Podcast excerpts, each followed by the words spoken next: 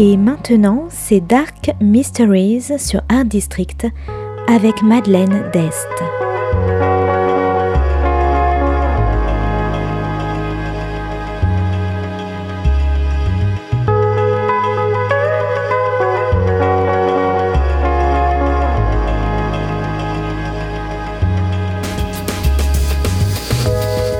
Welcome to Dark Mysteries, a book review show devoted to crime, mysteries, thrillers, and the dark side of human nature. I'm Madeline Diest. Join me as I talk about great books in the crime and mystery genre. Today's book is We Were the Salt of the Sea by Roxanne Bouchard. First published in English in 2017 by Orenda Books, today is all about the draw of the sea, lost love, and new beginnings.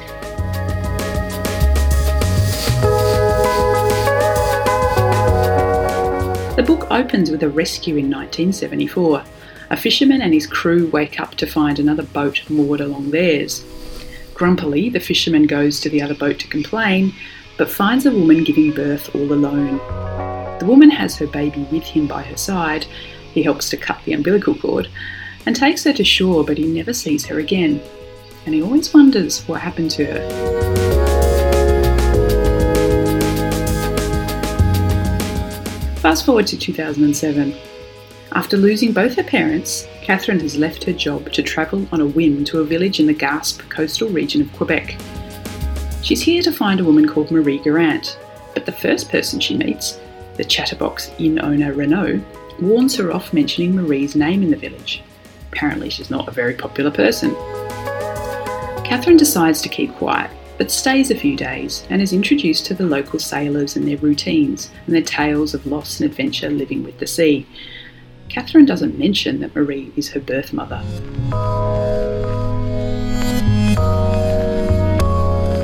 Then the town is rocked by a tragedy.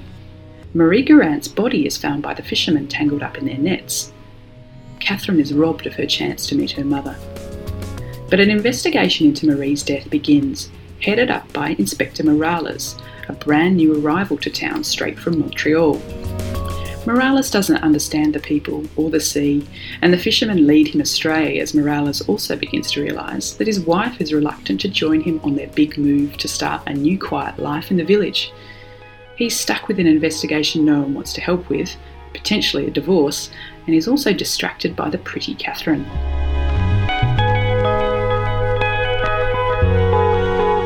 Now, We Were the Salt of the Sea is a beautifully lyrical book.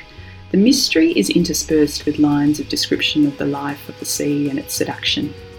The people of the village can't walk away from the sea. It provides their livelihood and, and more often than not, their demise as they count the number of family, friends, and lovers who've been taken by the sea. Catherine is all adrift. She wants answers she can never get. She's missed her chance to get to know the woman who handed her over to her parents, and no one knows who Catherine's father is.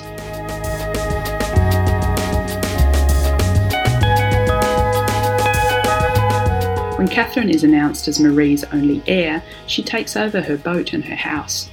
Morales tries to seduce her, but she sees straight through him and does some investigating of her own. Now, the most interesting character for me was the most elusive the victim, the mysterious nomadic Marie Garant, the woman who kicked and yelled at seaweed. I wish I got a chance to know her better. But the second most interesting character was Morales with his midlife crisis. He's pathetic and lost, having decided to make a big move to the sea, but is confused without his wife and suddenly without an identity.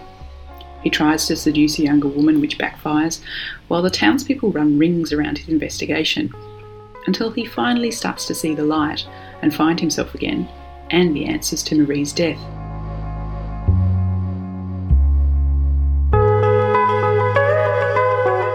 So if you like tales of the sea, beautiful writing, midlife crises, lost loves, and family mysteries, I recommend We Were the Salt of the Sea by Roxanne Bouchard. Thanks for listening to Dark Mysteries. If you have any feedback or want to say hello, you can contact me at Art District Radio by email at mde at artdistrict-radio.com. Or if you'd like to listen to past reviews, please go to artdistrictradio.com forward slash podcasts And until next time, happy reading.